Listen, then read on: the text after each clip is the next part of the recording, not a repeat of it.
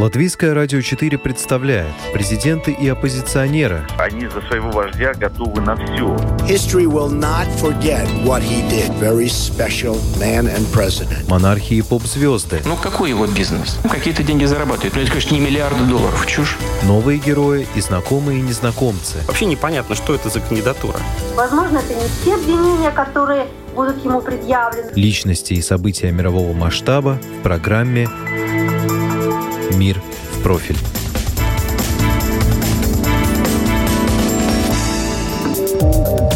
Завершается борьба за власть в Германии. В воскресенье 26 сентября пройдут выборы в Бундестаг. За пост борются Анна Лена Бербук, Армин Лашет и Олаф Шольц.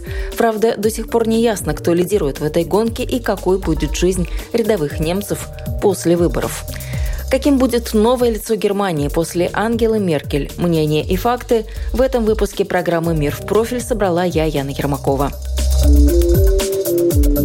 Немцы знают, чего хотят, но не понимают, кто из кандидатов им это обеспечит, поясняет настроение немцев перед выборами член СДПГ, политолог Алексей Юсупов. С одной стороны, большинство электората хочет э, нового начала, с другой стороны, похожее большинство хочет э, преемственности, стабильности. Отличает нынешние выборы и уникальная ситуация, в которой оказался немецкий избиратель. Это первые выборы в истории Германии, где в выборах не участвует канцлер. Такого еще никогда не было. Шесть партий в парламенте. Такого выбора, какие кандидаты, тоже никогда еще не было. У всех партий, кроме АФД, доля электората, доля людей, которые не решили, за кого они будут голосовать, в историческом максимуме. Обычно были представления о лояльности, о приверженности идеологии, программе, идеи, и как бы люди голосовали раз за разом на каждых выборах, кто за СПД, кто за ЦДУ, кто за ФДП и так далее. Во всех партиях таких людей почти не осталось. Все голосуют по сути, по настроению в последнюю фазу. А эта последняя фаза, она характеризована тем, что Ангела Меркель, э, ее нет. Олаф Шойс в каком-то смысле ближайший имитат по имиджу, он бюрократ, он спокоен, у него нет эмоций. И третье, конечно, это, это все такие выборы всегда решают какие-то события. У нас вот этих событий несколько. Это, конечно же, корона, и тот бонус, который, если смотреть по опросам, ЦДУ, ЦСУ получили в первую фазу короны, где у них, их, их опросы просто ракетообразным образом поднялись почти до 40, весь этот бонус проигран. То есть от него не осталось ничего, он растворился. Они вернулись на уровень, который был до пандемии. Наташа и Фабиан – молодая немецкая семья. Они следят за предвыборной гонкой, смотрят интервью кандидатов, читают программы политических партий. Но пара на распутье. Ни одна сила не отвечает их запросам в полной мере.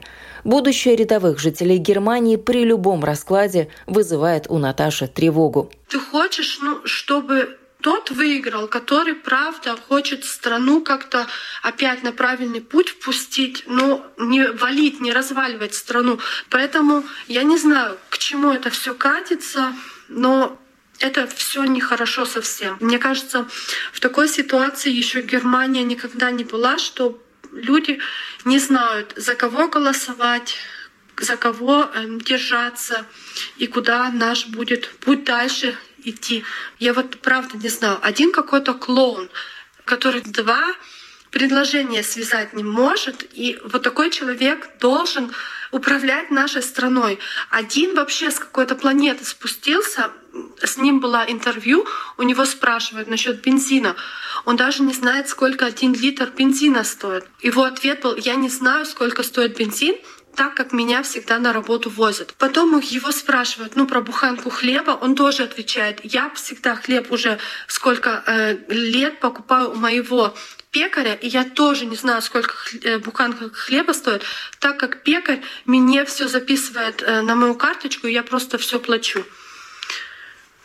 Это какой-то кошмар. И вот такие люди должны управлять Германией. Затем есть одна мадам, тоже просто на нее слов нету. У нас в Германии стоит бензин евро 63 сегодня был, и он будет без конца подниматься. Вот эта партия хочет, чтобы бензин дошел, чтобы больше 2 евро, 2 евро стоил. Я не знаю, что они хотят сделать э, со страной. Это, это просто какой-то ужас. Я расскажу просто про Фабиана и про меня. Нам, например, чтобы одну машину, а нам надо две, потому что и Фабиан, и я работаем, чтобы одну машину заправить, нам надо было 100 евро в месяц. Это получается на одну машину только 400 евро.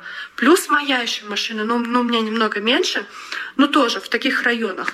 Сейчас нам уже надо, чтобы один раз машину заправить 120-130 евро.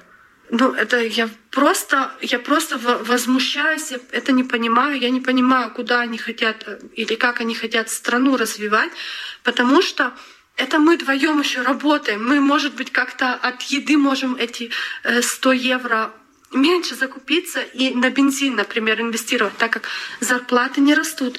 А если, например, семья, у которых только один человек работает, откуда они должны это брать? Пьер Цесель будет голосовать на выборах второй раз в жизни. Его, как и Наташу, тоже волнует будущее, и в частности молодежи. Большинство избирателей чаще голосуют за консервативные партии, поэтому доля депутатов в возрасте до 30 в Бундестаге менее 1%. А это значит, интересы и нужды молодого поколения образования представлены плохо. Яркий пример тому пандемия, когда у студентов возникли трудности с деньгами. Правительство оставило тогда это без должного внимания. Я также потерял возможность подработки в сфере общепита. Я знаю многих людей, которые не могли учиться дальше, потому что им просто не на что было жить. Многим даже пришлось прервать или бросить учебу. И говорится об этом слишком мало. У нашего поколения нет лобби. Вот в чем проблема. Интересы пожилых людей лучше представлены на уровне государственных институтов, чем интересы молодых людей. Впервые с 2005 года Христианско-демократический союз, партия Меркель, рискует потерять лидерство. Причин тому много. Усталость немцев от пандемии и внешнеполитических проблем, скандалы с кандидатом от ХДСС и тот факт, что роль преемника Меркель взял на себя кандидат от совсем другой партии. Впрочем, в этой предвыборной кампании вообще было много сюрпризов. Расклад сил на данный момент комментирует политолог Владимир Блинов. Последние предвыборные дебаты показали наибольшую популярность Олафа Шольца. На втором месте выдвижение с Меркель Армин Лашет и замыкает тройку претендентов представительница «Зеленых». Ни одна из этих сил не сможет самостоятельно сформировать большинство. И вот уже замаячили на горизонте силуэты новой коалиции, в которую впервые в истории могут сенсационно войти по коммунисты из бывшей ГДР. Какой расцветки будет новая коалиция после выборов? Это большой вопрос, но тот факт, что в ней будет преобладать красный цвет, сомнения ни у кого не вызывает. Количество партий и участвующих, и которые пройдут в Бундестаг, рекордное высокое. Шесть партий стопроцентно будут. Правда, скажем так, левые могут не набрать. Да? Есть такая интрига сейчас, заключающая в том, партии левых это такой, на самом деле, скрытый лузер. Про них мало говорится, но их очень плохой показатель может привести к тому, что они не проходят, и тогда меняется математика. В общем и целом, понятно, что скорее всего это будет коалиция из трех партий. И на самом деле очень интересно смотреть на эти комбинации партий, пытаться себе представить, а о чем они смогут договориться. Потому что понятно сразу, о чем они не смогут договориться. Если ФДП вступает в любую правящую коалицию, и при этом их предвыборная кампания заключается в лозунге, что у нас не будет ни цента дополнительных налогов, то большая часть предвыборной программы, как СПД, так и Зеленых, утыкается в эту тупиком. Да? Продолжая тему возможного состава коалиции, политолог Алексей Юсупов считает, что договориться все равно будет крайне непросто. Партии уже готовились к этому вопросу, что они смогут вместе делать, и как-то понятно, о чем они смогут договориться. И они, конечно же, смогут договориться о целом ряде вещей, которые фокусируется на строительстве жилья, на образовательной системе, на введении налогов, которые были раньше в ФРГ, а потом были отменены, налог на богатых, возможно, там налог на какую-то форму имущества, либо через э, налог на наследство, либо налог на имущество, которое уже имеется в активах. То есть вот эти все вещи для чего? Для финансирования того, что мы видим делает Джо Байден в Америке, то есть беспрецедентного инфраструктурного и кейнзианистского проекта по инвестиции в государство. Это не только физическая инфраструктура, будь то там железные дороги, и заканчивая человеческой моральной инфраструктурой, сколько врачей есть в распоряжении общественных городских медицинских служб, да? сколько там учителей готовы заполнять пробелы, возникающие из-за пандемии, из-за болезней, из-за хоум-офиса и так далее. Как переводить промышленность на эти новые рельсы декарбонизации, но без того, чтобы это привело к э, потере десятков или сотен тысяч рабочих мест. Кто именно поведет за собой Германию, чрезвычайно важно. Избиратель рассматривает кандидатов на пост канцлера буквально под лупой. Поэтому нынешние выборы стали войной компроматов, говорит Владимир Блинов. В отношении Олафа Шольца политические противники организовали расследование в работе Министерства финансов. А также обвинили в том, что он планирует после победы вступить в союз с левой партией Германии, который состоит из наследников коммунистических сил ГДР. Левая партия выступает за создание вместо НАТО так называемого коллективного союза безопасности, в который бы могла войти Россия. Разумеется, центрист Шольц отверг эти обвинения, но бытует мнение, что многие сторонники СДПГ переметнулись в свое время на сторону левых, и теперь может произойти воссоединение. А вот под другого кандидата и копать не пришлось. Армин Лашет от Христианско-демократического союза оконфузился сам в середине июля после наводнения, в котором погибли 180 человек. Во время визита Лашета в разрушенный наводнением город Эрфштадт камеры засняли его смеющегося над чьей-то шуткой. Лицо кандидата в канцлеры, растянутое широкой улыбкой, облетело все СМИ. Политик потом долго извинялся, говорил, его не так поняли, но, несмотря на извинения, это серьезный конфуз, и он не добавляет очков тому, с кем избиратель знакомится впервые и кто пока не получил вес на федеральном уровне, отмечает Алексей Юсупов. То есть у многих людей его имидж формируется в первый раз. Армин Лашет представляет собой умеренный консервативный центр. По словам Александра Камкина, ведущего научного сотрудника Центра германских исследований Института Европы, Лашет продолжает политику Меркель, осторожно-поступательную, без резких телодвижений. По сути дела, он даже пытается ее симулировать даже в публичных выступлениях, то есть говорит так достаточно неторопливо, взвешивая слова. Впрочем, Лашет место Ангелы Меркель, скорее всего, не займет, предполагает политолог Алексей Якубин. Господин Лашет тот, кто должен продолжить да, направление, которое проложила Меркель, но к нему есть вопросы. Есть моменты, связанные с э, тем, что, насколько я понимаю, в немецком обществе есть некая усталость уже от того, что христианские демократы э, длительное время правят страной. Да? Тут еще какой важный момент. Одно дело – это предвыборная риторика, или от зеленых, или от других политических сил. Другое дело уже некий устоявшийся курс. Да, то есть мне все-таки кажется, что кто бы в Германии не победил, здесь будет уже некая общенемецкая позиция, которая уже задана. Больше всего о том, что заданная линия может измениться, переживают на Украине. Если с Северным потоком-2 вопрос почти решен, то неизвестной окажется судьба второй после Парижа встречи в нормандском формате, которую как раз должен готовить Берлин. Все-таки вот для Ангелы Меркель украинская история была отчасти личной историей. И теперь этот человек уходит получается, что для следующего канцлера украинская история, она уже не будет настолько персонализированной.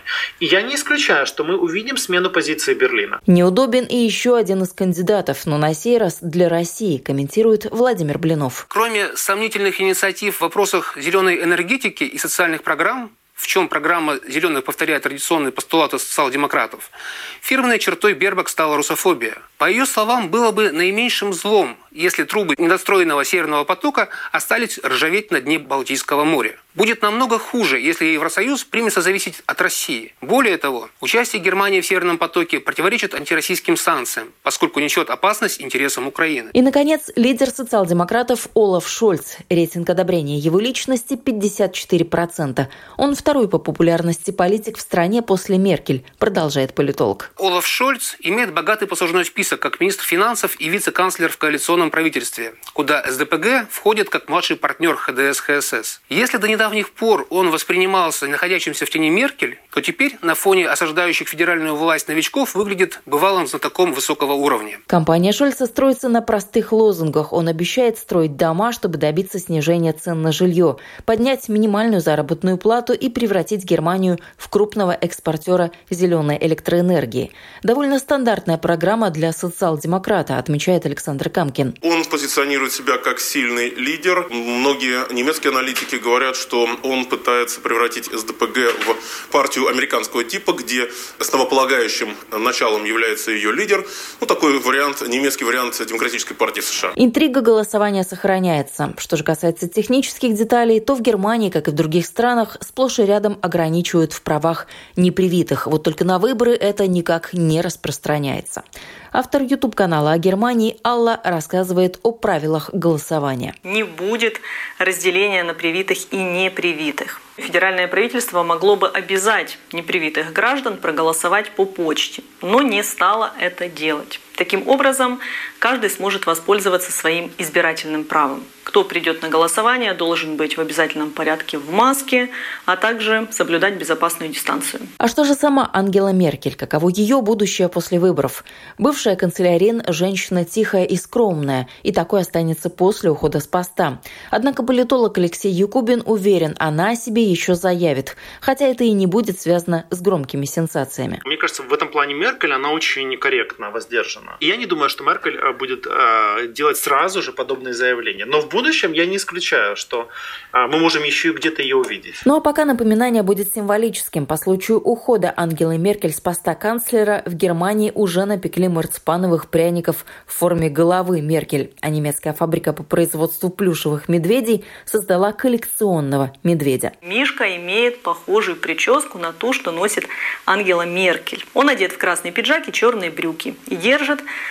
пальцы ромбом на уровне пояса. Производитель планирует создать 500 таких коллекционных игрушек, каждая стоимостью 189 евро. И одну из них планирует подарить канцлеру, именно под номером 16. Цифра эта символическая, так как Ангела Меркель была на посту канцлера в Германии именно 16 лет. Сколько пробудет в должности следующий канцлер, загадывать сложно, да и к тому же в Германии нет ограничения по количеству сроков у власти. Вы слушали программу «Мир в профиль». Этот выпуск подготовила я, Яна Ермакова. Всего доброго и до новых встреч в эфире.